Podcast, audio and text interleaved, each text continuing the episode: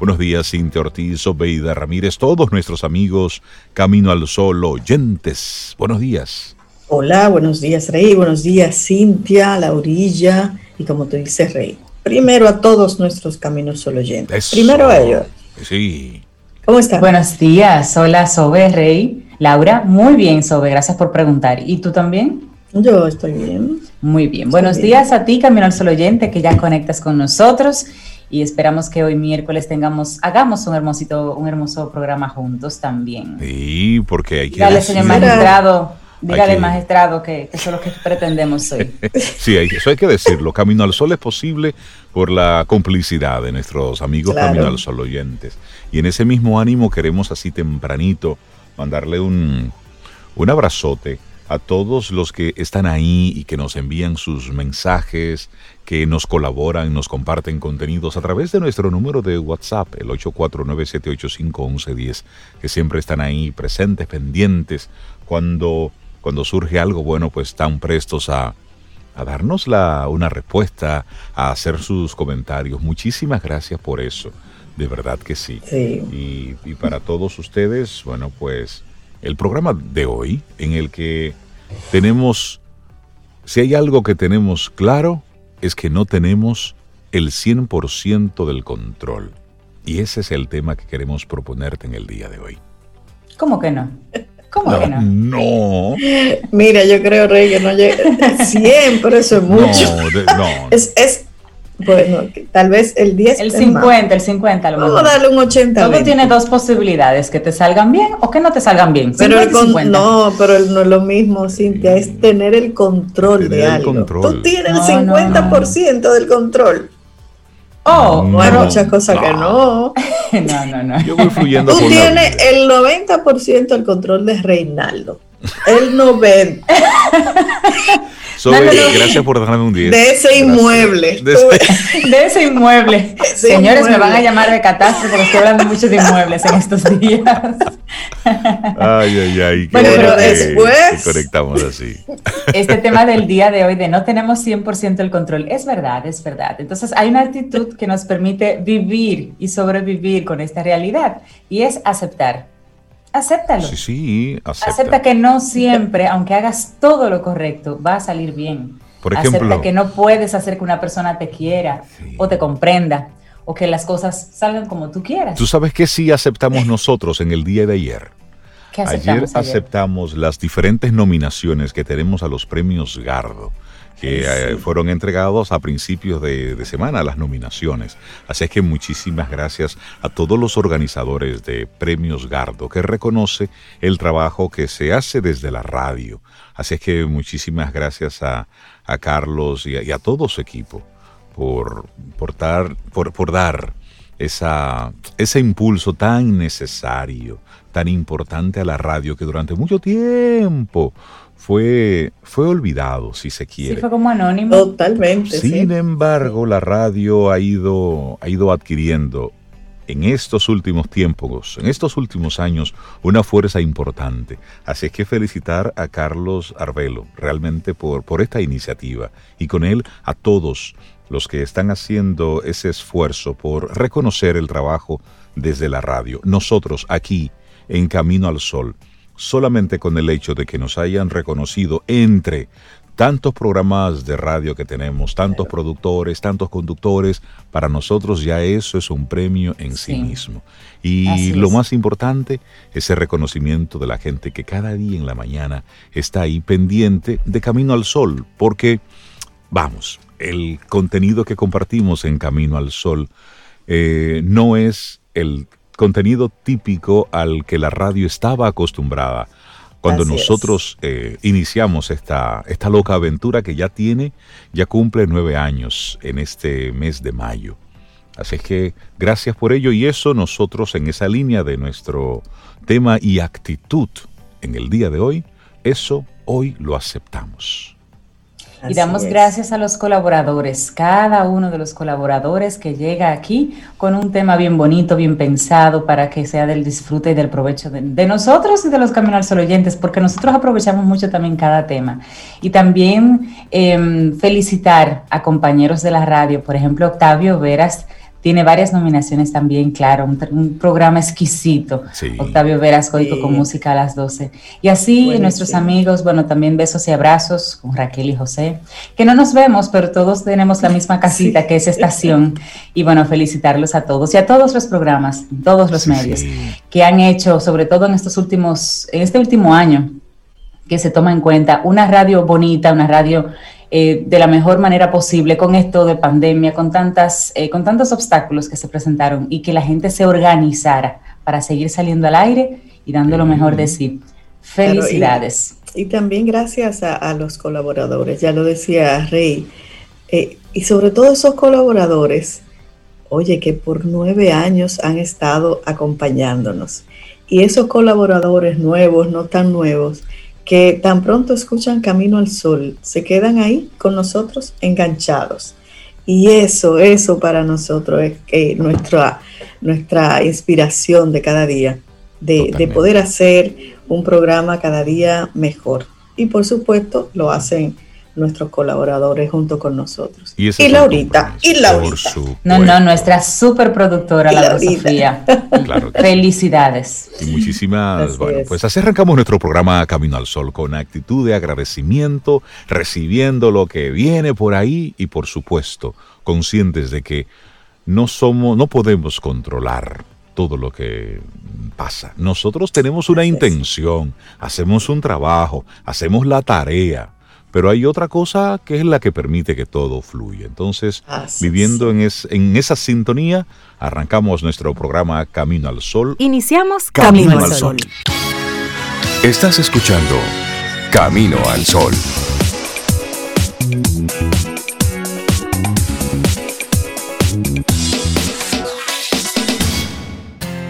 En Camino al Sol, la reflexión del día.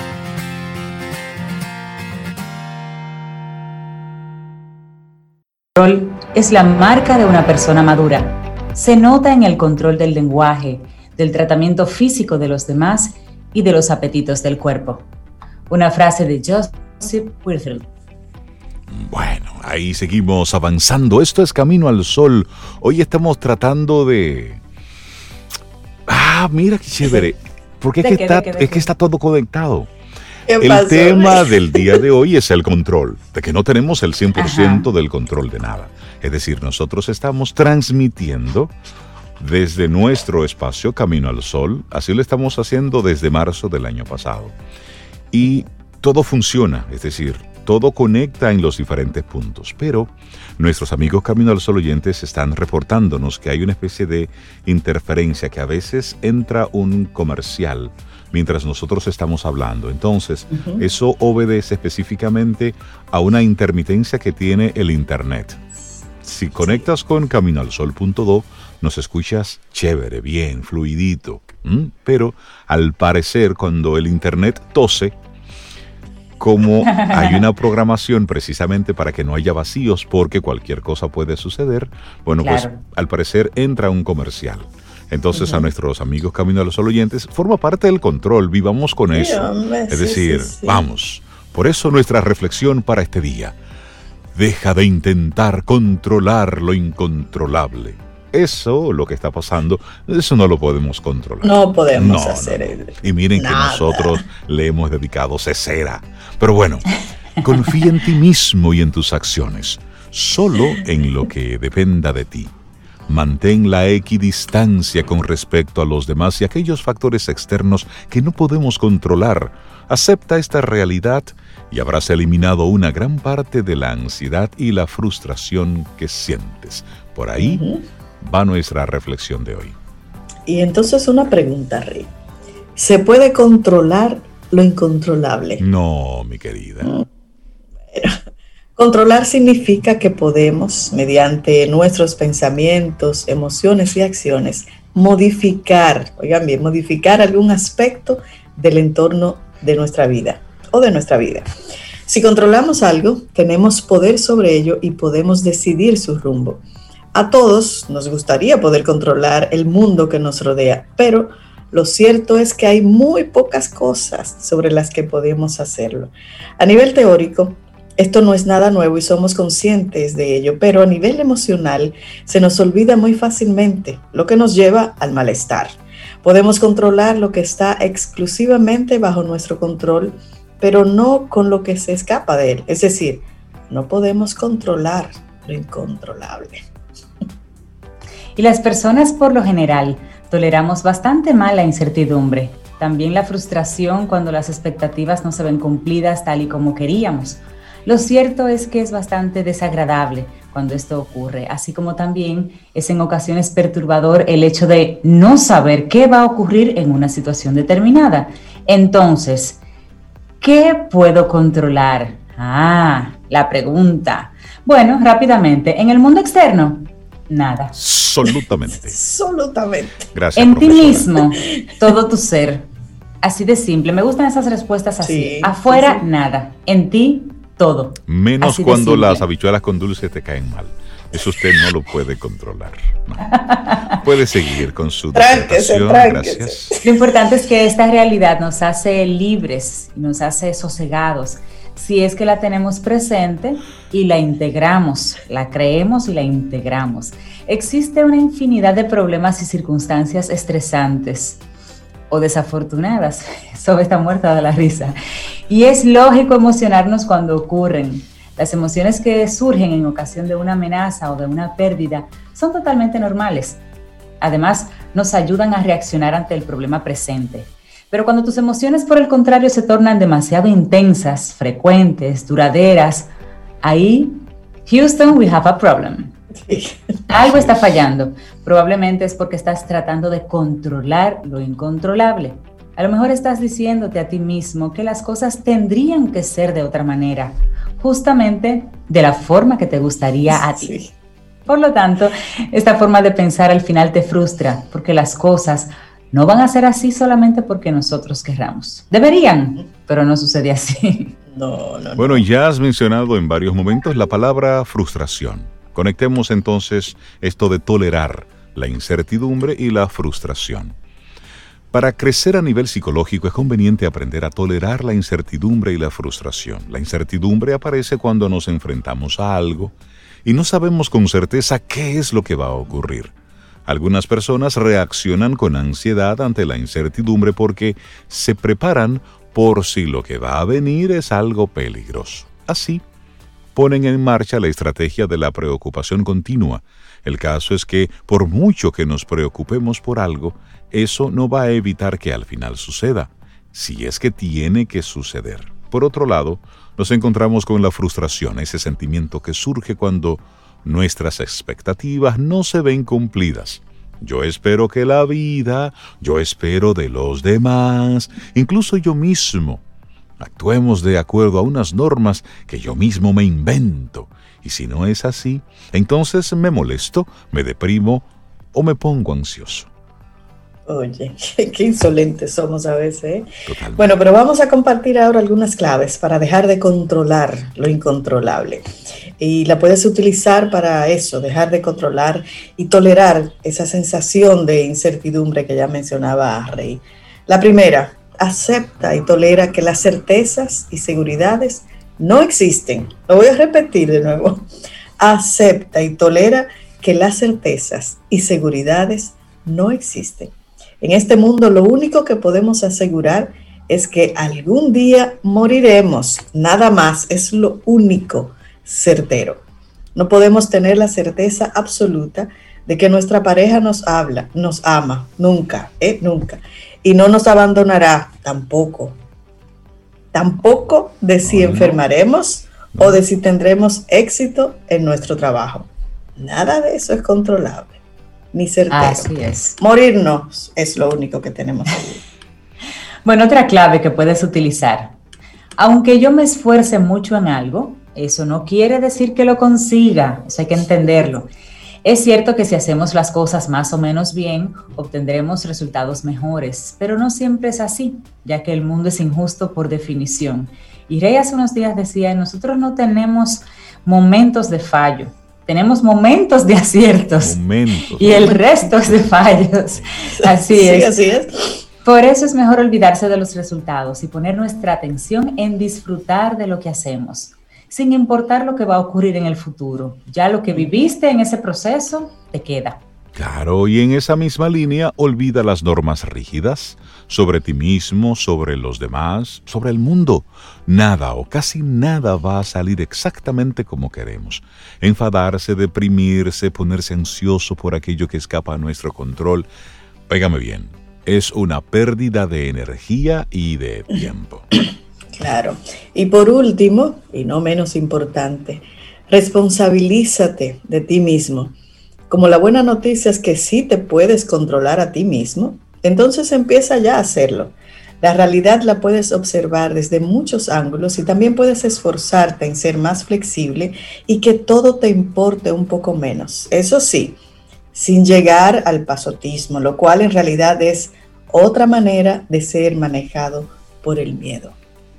Así es. Interesante. Y esto lo dice Alicia Escaño Hidalgo, licenciada en psicología con un máster en terapia de conducta, de salud y un posgrado en terapia racional emotiva. O sea que ella sabe de lo que está hablando en el día de hoy, compartiendo con nosotros.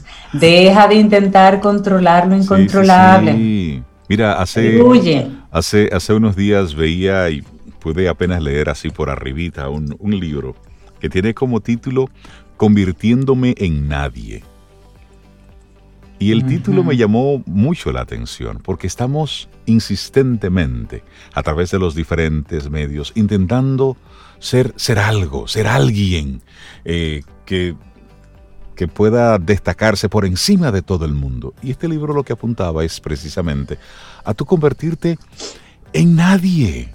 Es decir, en ese proceso de, óyeme, ¿cómo estás?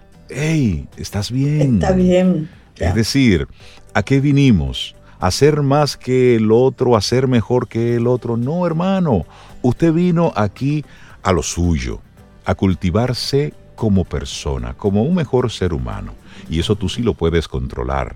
En cuanto puedas ir eh, identificando buenos hábitos, buenas costumbres, vas, vas identificando eso que tú entiendes que es bien para ti. A eso fue que vinimos. Lo demás lo ha ido poniendo el sistema económico en el que vivimos, eh, nuestro ego ha ido manipulando y manejando todo esto, pero al final, al final, tengo un sureño bien, bien hacia flor de piel en el día de hoy. No sé de dónde, pero... Eh, un sureño bien Ah, se te pega de Baní. Ah, sí, eso. Yo no fui, yo llegué ahora mismo. Eso. Así como estás hoy, óyeme, estás bien. Y desde ese sentirte que como estás, estás bien, pues vas haciendo ajustes en aquellas cosas que quieres cambiar. Por eso nuestra reflexión para el día de hoy, deja de intentar controlar lo incontrolable. Es nuestra reflexión en esta mañana aquí en Camino al Sol. Escuchas Camino al Sol.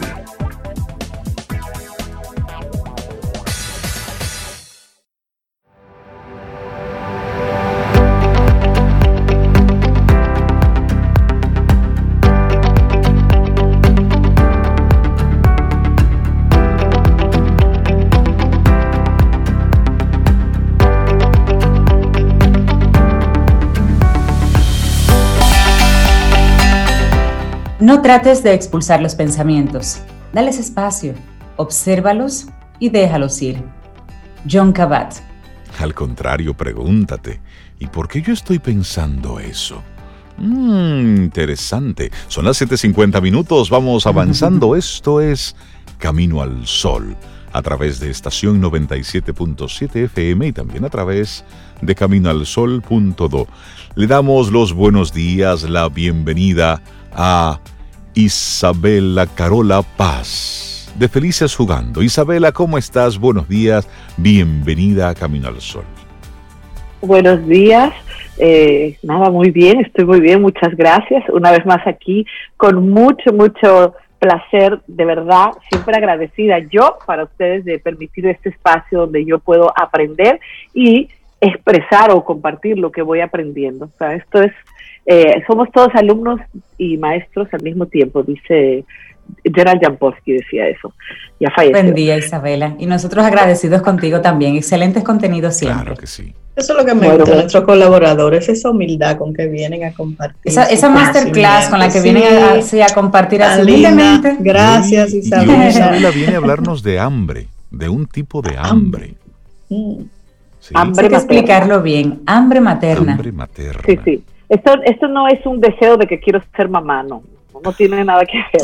Esto es un concepto de Kelly McDaniel, eh, una autora de un libro muy bueno sobre adicción al sexo y al amor que se llama Ready to Heal. Está en inglés nada más. Después yo se lo comparto para que ustedes lo suban. Y ella está en publicación de un próximo libro que va a salir en julio eh, que se llama así Mother Hunger, ¿no? Hambre materna. Eh, porque este concepto a mí me ha gustado tanto o me ha identificado tanto, ¿no? En primer lugar, por mi propia historia en segundo lugar, porque lo veo en consulta. Ustedes saben eh, que yo tengo, pues, acompaño niños, familias y estoy acompañando cada vez más adultos. Entonces, muchas veces todavía vienen padres o madres de, pidiendo orientación de su parentalidad y lo que yo me voy topando cuando un niño tiene problemas, cuando un niño hace un síntoma y un síntoma es un problema de conducta, agresividad, agitación, ansiedad, inhibición, y no tenemos ningún cuadro neurológico aparentemente, porque siempre la vida emocional impacta en la vida cerebral, y eso lo vamos a hablar hoy.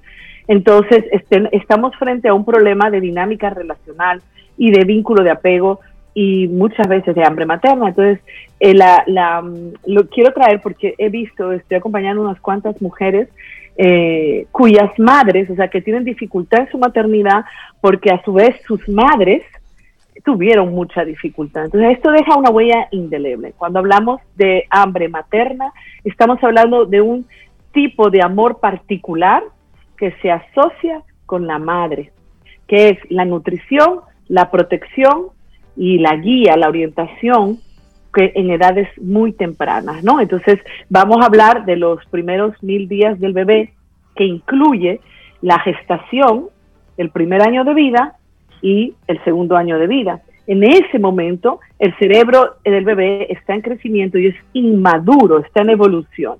Y fíjate algo, es tan importante el ajuste de la mamá, y hablo de la mamá, porque hay algo muy importante que hay que decir la maternidad está infravalorada. Ser madre no está de moda, en el sentido de que la sociedad en la que vivimos, y esto se lo debemos mucho al feminismo, y el feminismo nos ha dado, y yo digo esto así, y puedo recibir todos los haters del mundo, pero quiero entender algo, el feminismo ha sido necesario, ¿ok? Porque pues, evidentemente no cabe la manura y sigue siendo necesario, pero como todos los movimientos tienen su origen en el momento y no se actualiza como hoy, yo le digo, cuando viene papá y una mamá, y voy a retomar lo que quiero decir, cuando viene papá y una mamá y empiezan a decir, no, porque yo crío porque la pela o porque yo esto, aquí no se trata de cómo te criaron a ti y cómo eh, yo entiendo que debe ser criado un niño, aquí se trata de qué dice la ciencia.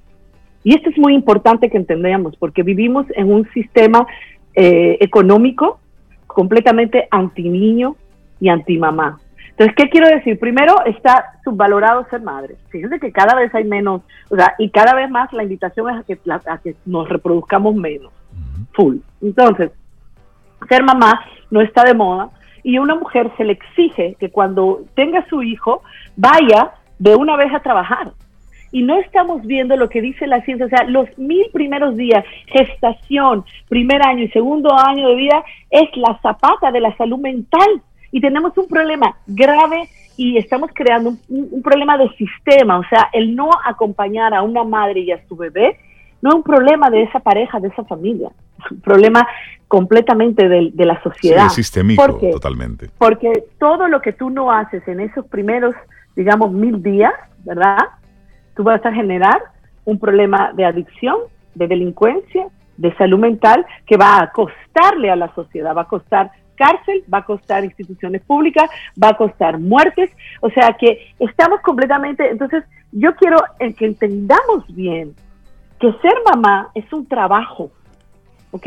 Que cuando yo veo una pareja en consulta que la mamá decidió no trabajar, yo los felicito.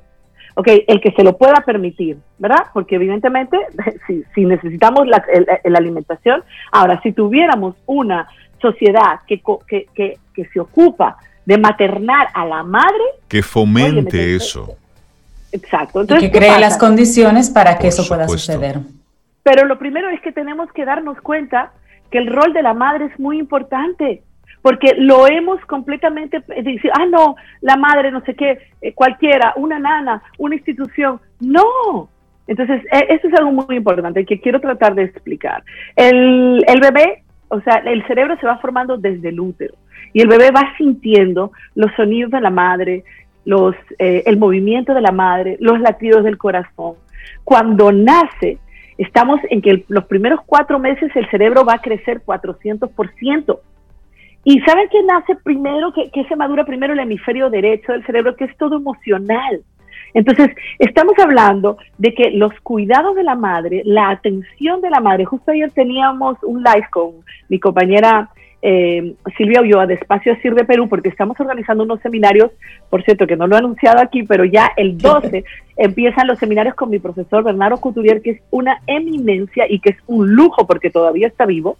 Y si esto es como, tú quieres estudiar psicoanálisis con Freud, el método Montessori con María Montessori, bueno, tú quieres saber de práctica psicomotriz o Couturier de infancia de neurociencia, entre los seminarios, ¿no? Y estos seminarios empiezan el 12, son tres en tres meses. Pero bueno, ayer estábamos hablando de las primeras relaciones del bebé y comentábamos todo esto, cómo, cómo la mamá debe ajustarse a ese bebé. O sea, el bebé nace y tiene una adaptación fisiológica. Pero como decía, su hemisferio derecho, o sea, no es verbal, la comunicación es emocional y el bebé aprende del mundo de acuerdo a cómo el mundo, cómo vive el mundo, cómo siente el mundo. Y adivinen quién es el mundo del bebé.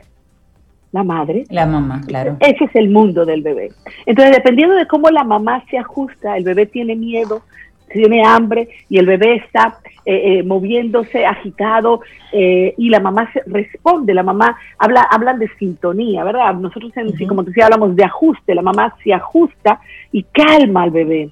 Porque en el estrés que el bebé siente cuando se siente solo, con miedo, con hambre. Acuérdense que al, al principio todas las necesidades fisiológicas están muy ligadas a, a, lo psíquico. O sea, el bebé se calma psíquicamente cuando sus necesidades fisiológicas están siendo eh, alimentadas, pero también tenemos necesidad de ser, de ser ah, eh, sostenidos, eh, abrazados, besados, amados. Entonces, cuando la, tenemos una madre que es capaz de ajustarse a esas necesidades de bebé, y acá hay algo muy importante, porque no quiero ahora culpabilizar a las madres que trabajan, porque si trabajas, porque no te queda de otra opción, ¿verdad?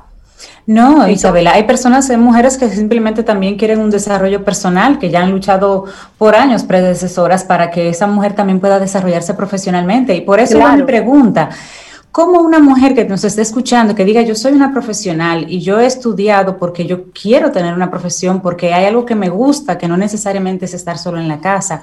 ¿Qué tiempo una mamá, una persona puede decir, yo le voy a dar el tiempo que mi hijo necesita para ser ese ser que comience la vida bien y luego entro a mi vida personal y profesional como yo la quiero? ¿Qué tiempo una mamá debería hacer e-, ese malabar de decir, sacrifico un, espacio porque ese otro espacio es muy importante, pero ¿cuándo puedo soltarlo para, para luego comenzar a compartir? Lo primero es que si yo voy a tener un bebé, yo tengo que saber que es un trabajo, es un full-time job. Si yo quiero invertir en salud mental y en, una base, y se los digo porque acompaño muchísimos niños y muchísimas familias en dificultad, o sea, no es un número, y lo he vivido en mi piel con mis hijos, yo también. El, el haber delegado el cuidado, el haber priorizado otras cosas, mi reconocimiento profesional, a mí me ha dejado secuelas. Entonces yo lo hablo desde lo que es profesional, teórico, la formación que yo tengo, pero también experiencial. Entonces, eso hay que entender, sobre todo a la mamá que va a tener un hijo. O sea, yo nos han engañado, nos han dicho, tú puedes hacerlo todo. No podemos hacerlo todo. No podemos hacerlo todo. Si entendemos, y por eso es importante educarnos, que cómo se desarrolla el cerebro de un bebé, la relación que tú le vas a ofrecer es el mapa, es la hoja de ruta para cómo se va a relacionar ese bebé luego y cómo va a manejar el estrés. Y ahorita te respondo. ¿Qué quiere decir? Que un bebé con hambre materna, ¿ya? Es un adulto o un adolescente que después cuando pase una, un momento de estrés, no lo va a saber manejar entonces, ¿qué va a pasar? Va a haber depresión, va a haber adicción, va a haber ansiedad, Y ustedes lo saben que tenemos cada vez más niños medicados, cada vez más suicidios adolescentes, cada vez más eh, adultos con depresión, con suicidio, con ansiedad. Y fíjense, todo esto tiene su origen en los mil primeros días. Por eso es que yo digo que nosotros tenemos que educarnos, sí, a que la mujer trabaje, pero cuando tenemos un hijo tenemos que hacer una pausa y esto va a ser más fácil si tenemos un compañero o una compañera, ¿entiendes? O sea, una pareja que nos sostenga, una pareja que pueda apoyar a esa madre que apoya.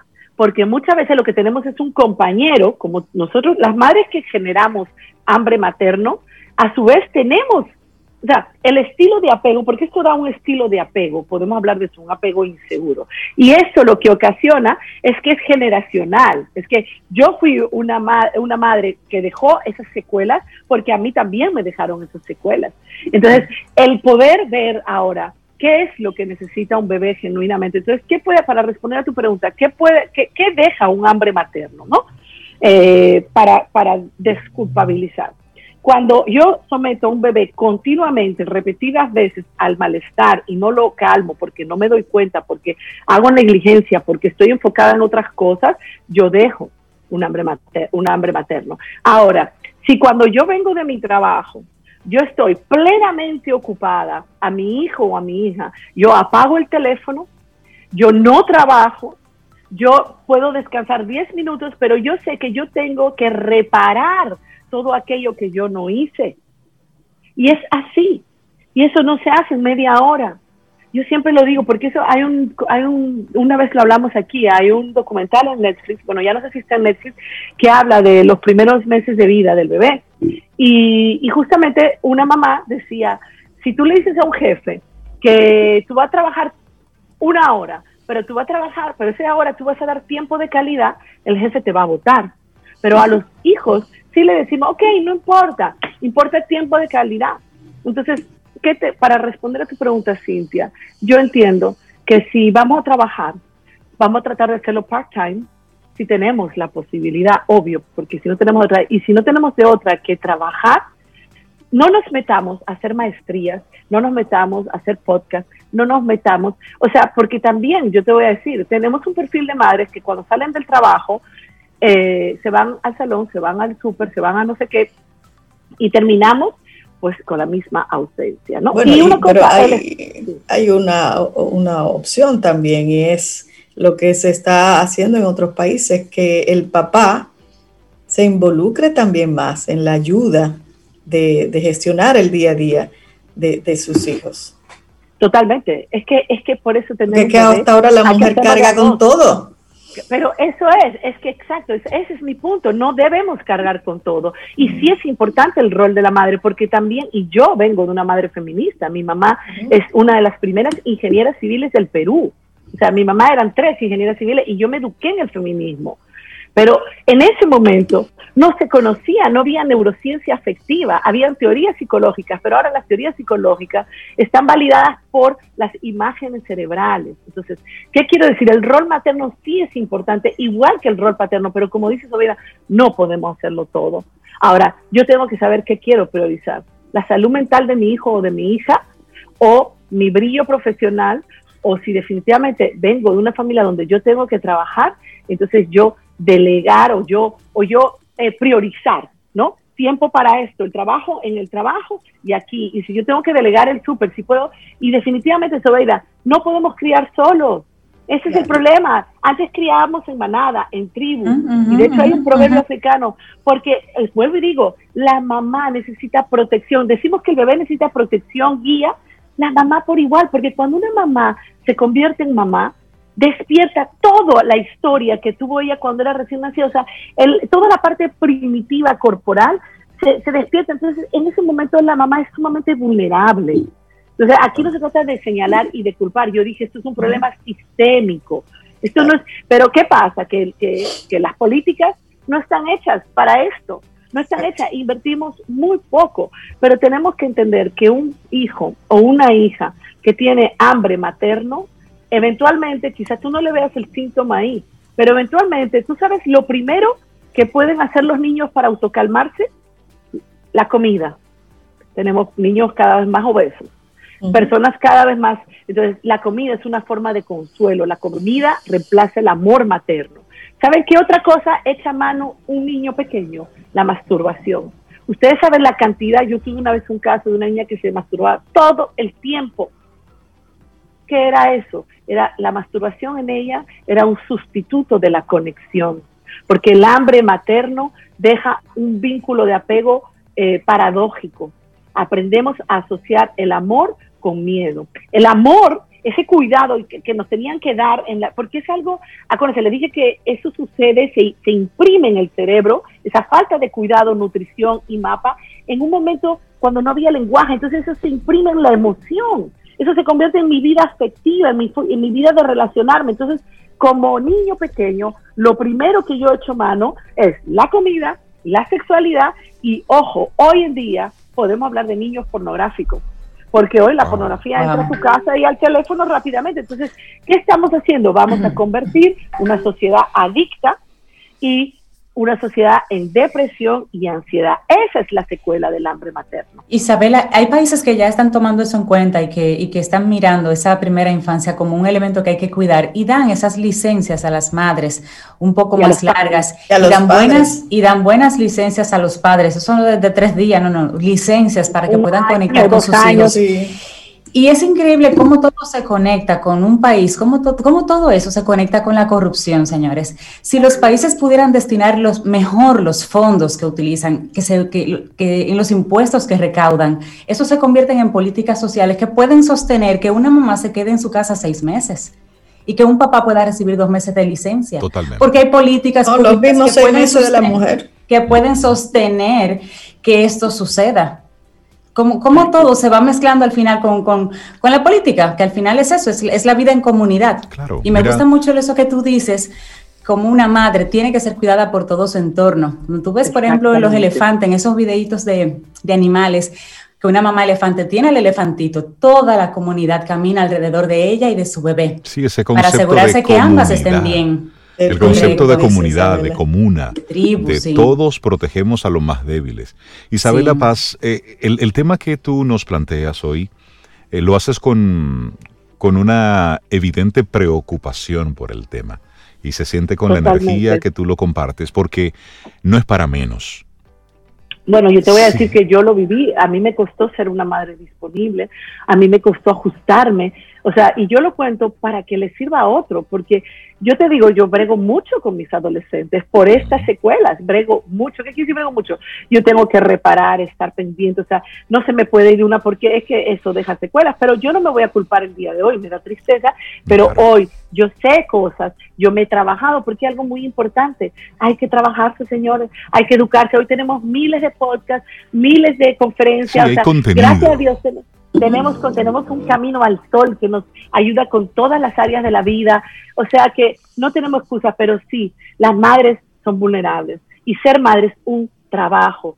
Y ser madre está infravalorado. Eso es lo que pasa. Y mentira, nuestro rol es súper importante. Nuestro rol de madre, eh, imagínate, afecta la salud mental de la criatura. Y es decir, y esa criatura se convierte en un adulto que, como dice Cintia, es parte de la sociedad. Entonces el problema no es un problema individual, es un problema sistémico y a donde estamos llevando la sociedad, porque yo pienso a veces, a veces yo siento como el, ¿se acuerdan Juegos del Hambre? Esa serie, esa saga, sí, sí, que habían manipuladores, a veces yo siento que vivimos ahí porque nos manipulan para consumir, para, para ay, tú vas a tener reconocimiento, pero al final fíjate, la adicción, al final la adicción y el, el brillo terrenal, el deseo de ser reconocido por una profesión, del, el deseo de tener poder, prestigio, al final es un hambre de amor que generamos nosotros en la primera infancia y que ha tomado lugar y que ha comprado la promesa de que si tú te conviertes en el poder, en el dinero, tú vas a tener,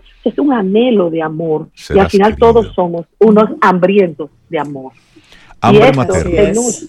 Exactamente. Hambre materna es el tema que nos, nos comparte hoy eh, Isabela Paz. Y lo que hoy has dicho son, son pinceladas para que nos despierte el interés de investigar, profundizar y observar cuál ha sido nuestra propia experiencia. Isabela, si algún padre te está escuchando y quisiera conectar contigo, eh, ¿cómo, ¿cómo, conecta? Y vamos a recordar el, el taller que estará iniciando en los próximos días.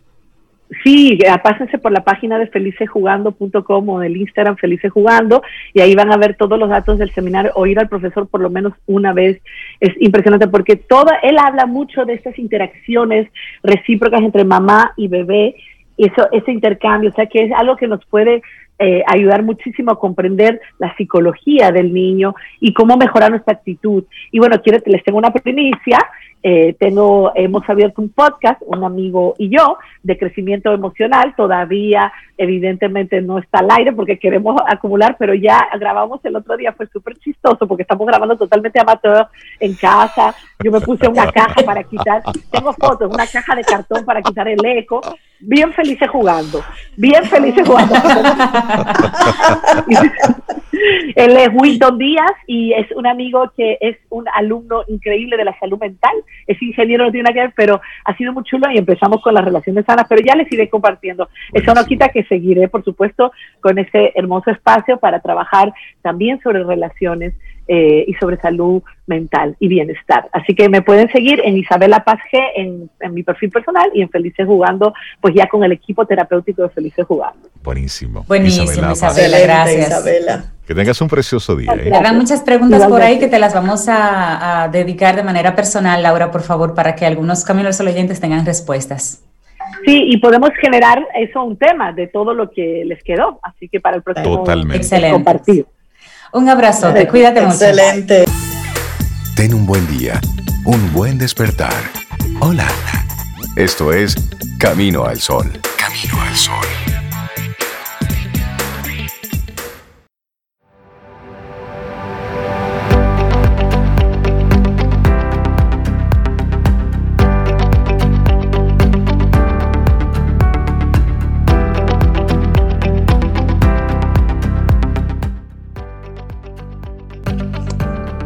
Hay que tomarse un tiempo para ver.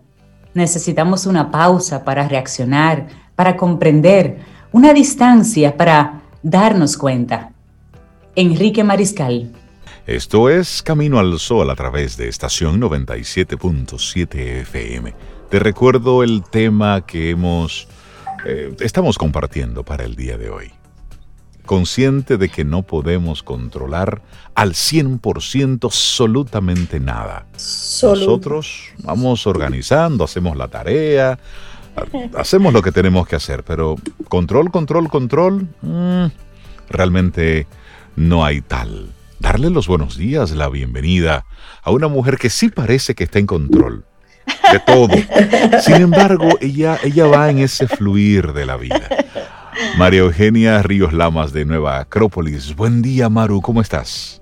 Buen día. Yo tengo que darles a todos un abrazo de oso. Bueno, pues bien, abrazo así en la distancia. Mucho, mucho, mucho, mucho, grande, grande, grande. Con aplauso. Con aplauso. Sonadito, sonadito. Estar en control. ¿Ustedes creen que estoy en control? No, hombre, no. Más o menos. pero 100% de control tiene que ser hasta aburrido. Ay, aburridísimo, no, no, no, suelta un poco. bueno, el tema para hoy, el tema para hoy. Espero traerles un tema así que dé, que dé entusiasmo, ¿verdad? Que dé mucho entusiasmo, porque dice que estamos en búsqueda de la Afrodita de oro.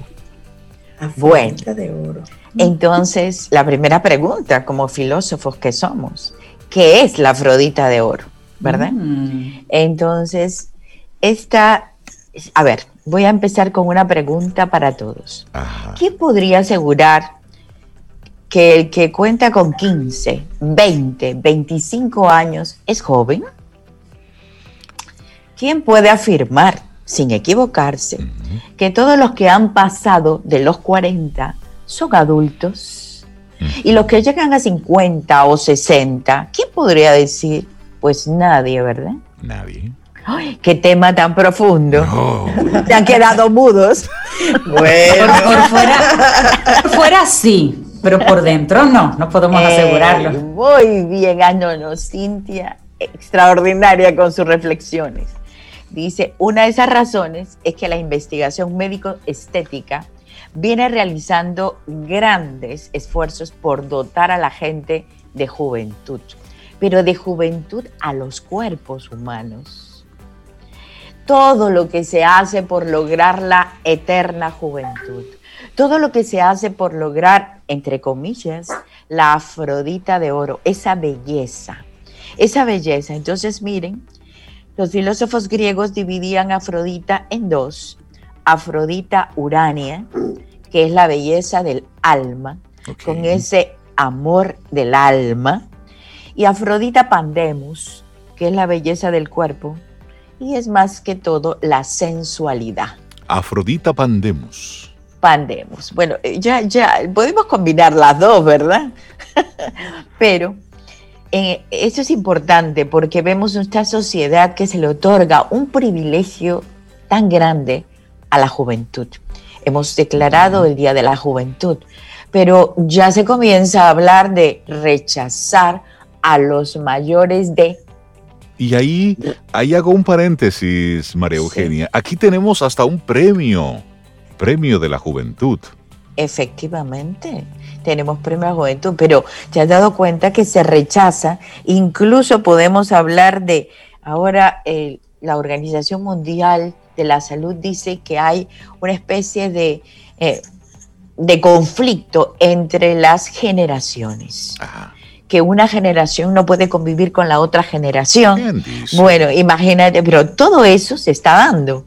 Entonces vamos a ver por qué la Afrodita de Oro. ¿Y a dónde les quiero invitar a ustedes que sí pueden tener la Afrodita de Oro? Claro que la podemos tener todos. Entonces, tanto sacrificio por buscar la belleza física, aunque no estoy negando la salud física. La salud física que da de todas maneras una buena salud física, psicológica, mental, da automáticamente una apariencia de joven, eh, vitalidad, energía, eh, fortaleza, entusiasmo. Eh, siempre estamos sonriendo, eso como tú dices, así soltamos todo, nada en control, pero estamos bien, estamos bien. Ese factor fresco, que diría yo, que tenemos, esa frescura interior, esa vitalidad viene de una Afrodita, pero es una belleza del alma. No confundamos entonces este estado vital que es profundo con una permanente adolescencia, de querer vivir, de querer tener los años que no se tienen, una apariencia de joven. Y incluso hemos llegado a ver ciertos casos de inmadurez con esa apariencia de joven, una inmadurez total. Es decir, Maru, si yo... Vamos a ver, vamos a poner esto... En orden, en orden. porque hay como un contraste de todo. Si de repente tengo 60 años tengo un vehículo descapotable y me pongo unos pantalones rosados, con unos zapatitos sin media y una camisita blanca así medio con el pecho medio fuera. ¿Qué significa eso? En esa personalidad. no, no, no, yo ya me lo estaba imaginando. No es que significa. La, persona cree que así, de esa forma externa, aparenta ser joven. Joven, ok. Joven o adolescente o se ha quedado estancado en un proceso de adolescencia. Ahora, yo no estoy diciendo por el vestir ¿eh? únicamente, sino por la actitud que tiene. Pero, sí, siendo el vestir a lo mejor lo más evidente en esa Es lo más evidente. Y claro, de todas maneras, yo por supuesto voy a voltear a mirar. Yo voy a voltear a mirar y decir, y eso está fuera de mi contexto. O sea, la verdad que nunca había visto eso. En fin, yo, María Eugenia, ¿eh? bien, pero también se ven hombres, se ven mujeres y ven todo. Pero hay una cosa, la juventud es un estado, y tú puedes ver ahora también un joven de 15, de 20, pensando, con el ceño fruncido, amargado, con no el te peso mira. de la vida no, no, no, el Atlas cargando el mundo en las con espaldas. Una cara de amargura. la amargura, yo digo, pero ya ahora, desde ahora que tiene 15, 18, tiene el ceño fruncido, ¿cómo serán estas arrugas, estos canales? ¿Será una circunvalar cuando tenga 40? ¿Te das cuenta? Entonces, a eso llamo la Afrodita de oro, esa eterna juventud. El cuerpo se desgasta por ley de la vida, claro. naturalmente. La psiquis también tiene una búsqueda insaciable de sensaciones, como la cual se va deteriorando poco a poco. Eso estamos viendo forma natural, salud, médico, en forma normal. La mente, mucha, una mente ansiosa por encontrar una serie de conocimientos, asimilarlo todo. Hay mentes vacías, mentes que lo único que solo piensan en lo que sienten. Pero la raíz que estoy invitando a todos a buscar es el espíritu, es el alma. Y en la filosofía, el alma no tiene edad para todos nosotros. El alma, el alma no tiene sexo. El alma puede proporcionarnos esta energía, siempre activa, por supuesto, en una medida de tiempo, nos hace útil, retomamos del pasado, las experiencias vividas, las cosas bellas, la música, lo que hemos vivido. Bien, no importa el carro ahora que sea un pequeño carrito descapotable, como tú dices. Bueno, es interesante y también piensa en el futuro, porque esa persona ha vivido los años bien vividos. Y aunque tenga 50, aunque tenga 60, tiene la Afrodita de oro porque tiene la fuente de la juventud. Y eso denominamos ser joven, a eso denominamos estar vivos. Estar ah, Yo, tengo, yo tengo la Afrodita de oro, María Eugenia. desde luego, desde luego. Yo la procuro. Eh, sí, por supuesto, porque tenemos en nuestra vida tiene sentido, tenemos finalidades y tenemos la llave, ¿verdad? La llave, la consigna. Yo me acuerdo que el primer maestro que me dio la clase me dijo, lo más importante en la vida hay que tener esa Afrodita de oro. ¿Por qué? La vas a conseguir conquistando un estado del alma en permanente entusiasmo, en permanente vida, permanente vitalidad ese entusiasmo es indescriptible, la verdad, yo no puedo decir, porque eso, eso está, esa pasión, esa pasión por la vida. Y esa es una verdadera juventud, no importa el tiempo que tengamos. Nosotros como filósofos, digo yo, como semillas de filósofos, hemos descubierto cuántas cosas importantes que podemos aprender del pasado a través de la historia, de las experiencias vividas, del presente, porque estamos en el aquí y en el ahora. ¿Y por qué no? Nos estamos proyectando diariamente a ese futuro que lo estamos construyendo, porque lo estamos haciendo mejor cada día. Cada día es mejor. Entonces, la juventud no depende de la edad física, tiene otros valores. Y aquí, ¿cuáles son esos valores? Aparecen los ideales. Bien, hay gente que dice, pero un idealista será un utópico. No, no, no. Ideales, grandes ideales, capaces de alumbrar la vida entera. Y sobre todo que proporciona sentido todos los días para emprender algo nuevo, para emprender esa búsqueda, esa meta deseada. ¿Cuáles son estos ideales que nos alimentan? E incluso hay filósofos que dicen que esta sociedad está carente de ideales esta sociedad tiene objetivos, metas, pero no tiene grandes ideales. Es por eso el problema, la decadencia social. los grandes ideales podrían ser la convivencia, la generosidad, el humanismo. Podemos hablar de, podemos hablar también de, de ese estado de, como ustedes habían dicho, de, de libertad sentido de libertad. Es que los, ideales son, son como gasolina, es, es como esa energía que nos mantiene despiertos, lo que hace que pongamos un pie fuera de la cama. Motivado. Es decir, nos motiva. Los grandes ideales, o sea, eh, nos sentimos humanos porque no importa, tenemos muchos errores, pero tenemos ideales porque hacia ellos vamos. En cambio, que arruga el rostro, que arruga el alma. Si quieren, nos operamos el rostro, nos ponemos de todos, votos, estiramos, lo que quieran en el, en el, en el rostro, pero que arruga el alma.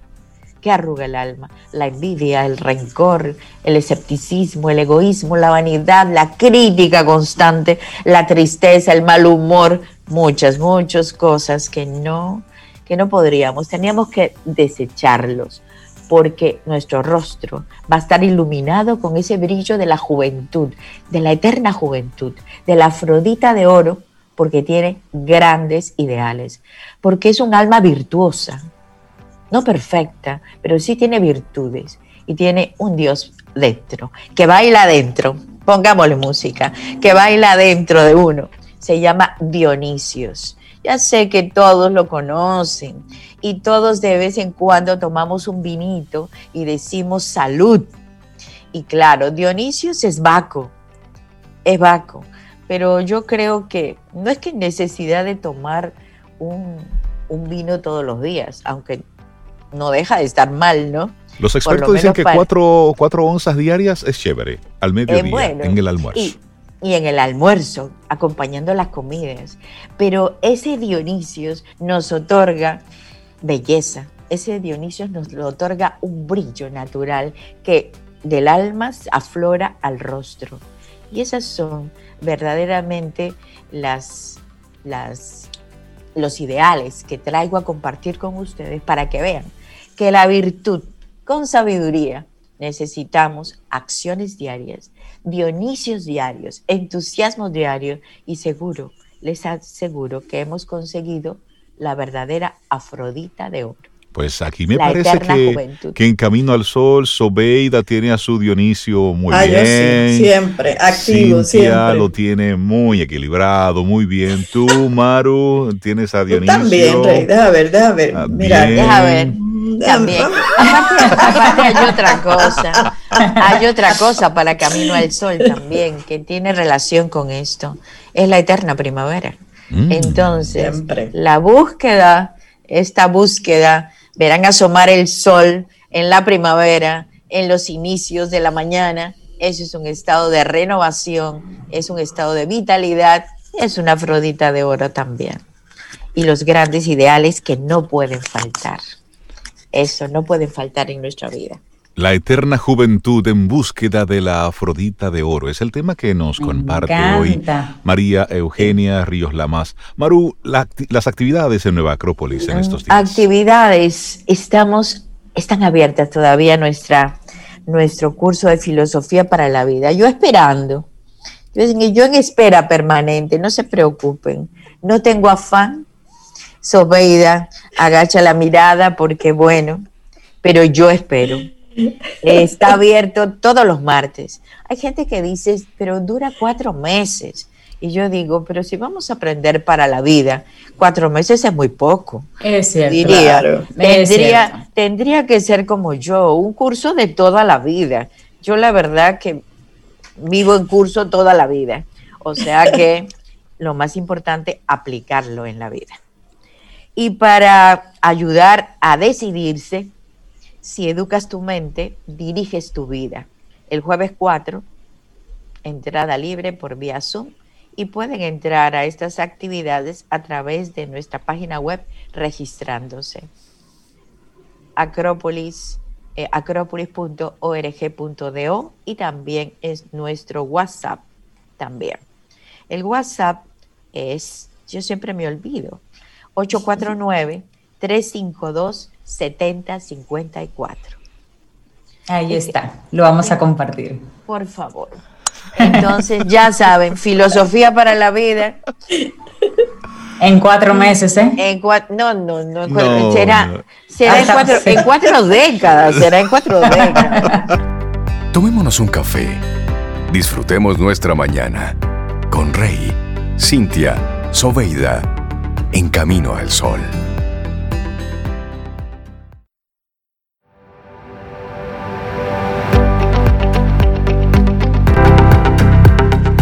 Usa el dolor como una piedra en tu camino, no como una zona para acampar. Alan Cohen. No se acomode ahí. Oye, pero qué buena es esa frase. Sí, porque hay gente que se sienta ahí y entonces llaman al otro. Ven para que veas. Mira Ven cuánto me duele. y lo graban. Sí, sí, sí. Oye lo que dijo Michael Sandel. El primer problema de la meritocracia es que las oportunidades en realidad no son iguales para todos. Ay, la meritocracia. ¿Y quién es Michael Sandel? Bueno, él es más que un filósofo o un intelectual. De hecho, él es profesor de Derecho de la Universidad de Harvard y es una especie de combinación de estrella de rock de la filosofía.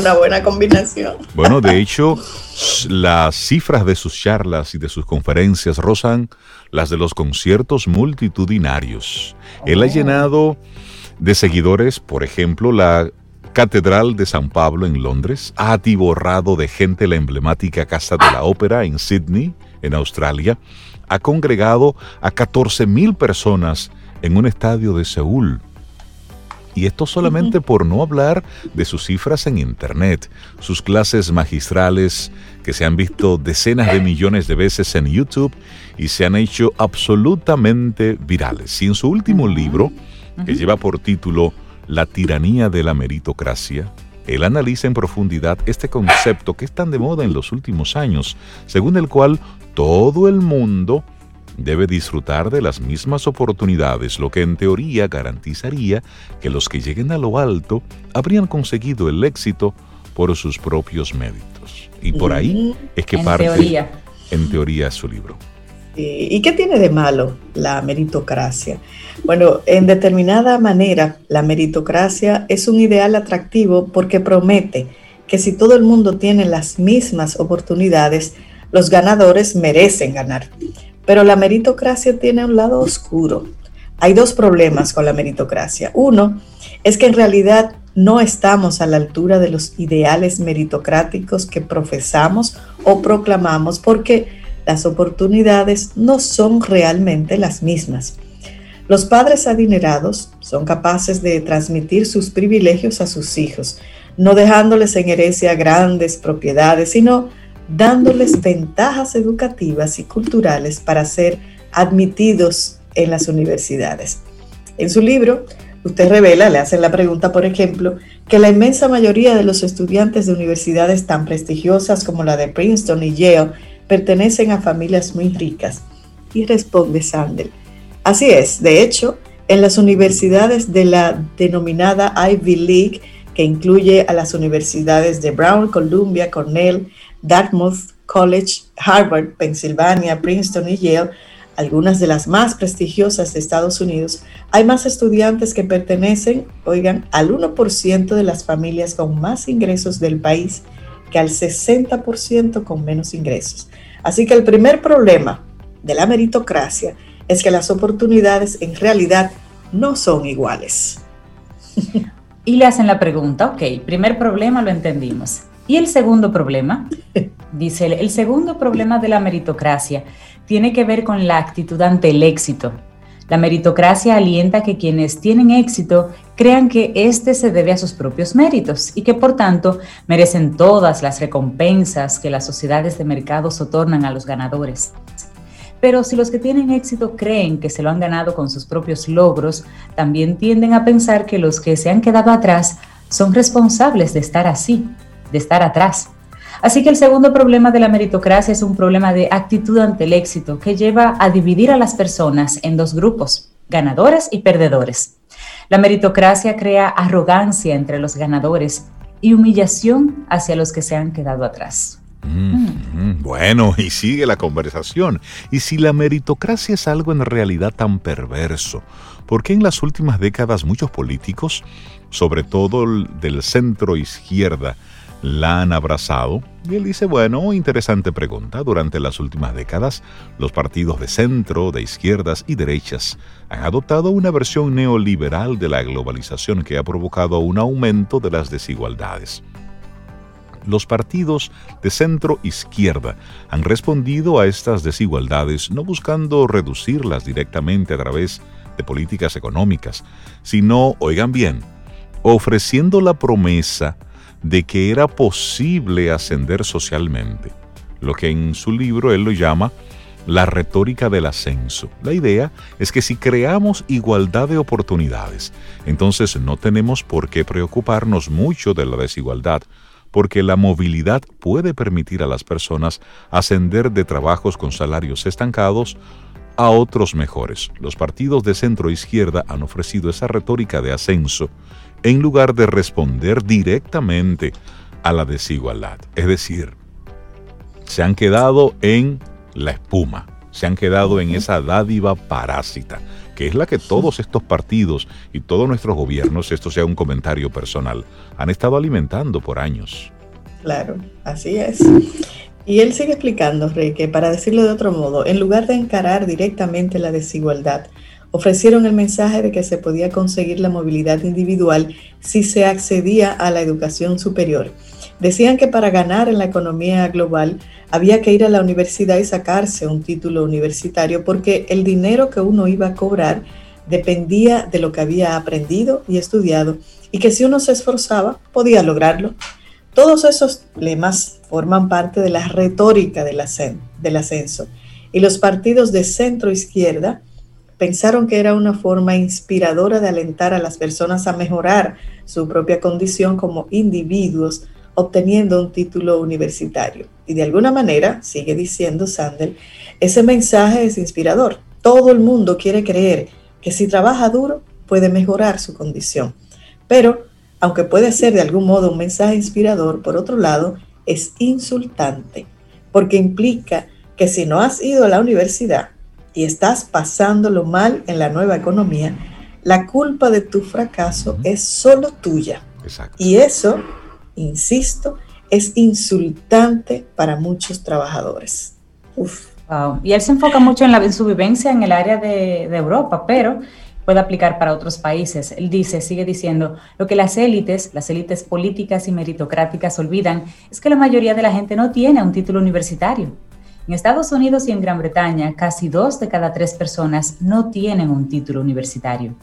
Es un error crear una economía. Dos de tres, ¿eh? Dos de tres. Dos de tres, sí. Es un error crear una economía en la que la condición para el éxito sea un título universitario, que la mayoría de la gente no tiene. Eso vale también para Europa. Y de ese modo los partidos de centro izquierda han perdido a muchos de los votantes de la clase trabajadora que tradicionalmente eran su base de apoyo. Dice él, lo hemos visto con el Partido Demócrata en Estados Unidos, con el Partido Laborista en Gran Bretaña, con los partidos socialdemócratas en Europa. Estos partidos se han ido convirtiendo cada vez más en partidos de clases profesionales, de élites con formación universitaria, y han ido perdiendo apoyo entre los trabajadores sin educación universitaria. Y le preguntan, ¿y entonces? ¿Y a dónde se fueron esos votantes? dice, bueno, esos votantes comenzaron a apoyar políticos y a partidos populistas autoritarios, apoyaron a Donald Trump en Estados Unidos, apoyaron el Brexit en Gran Bretaña y a partidos populistas autoritarios en Francia, en España y en otros países. Mm, bueno, y también le hacen otra pregunta. Dice, ¿y si la meritocracia no es buena? Si no funciona correctamente, ¿qué deberíamos hacer para lograr sociedades más igualitarias? Y él dice, creo que deberíamos concentrarnos menos en preparar a la gente para la competencia meritocrática y centrarnos más en la dignidad del trabajo.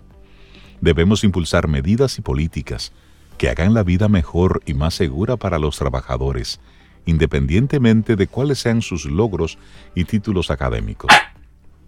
Y él habla un poco ahí de cómo en su libro él plantea algunas formas en las que podríamos cambiar el discurso político hacia esa dirección.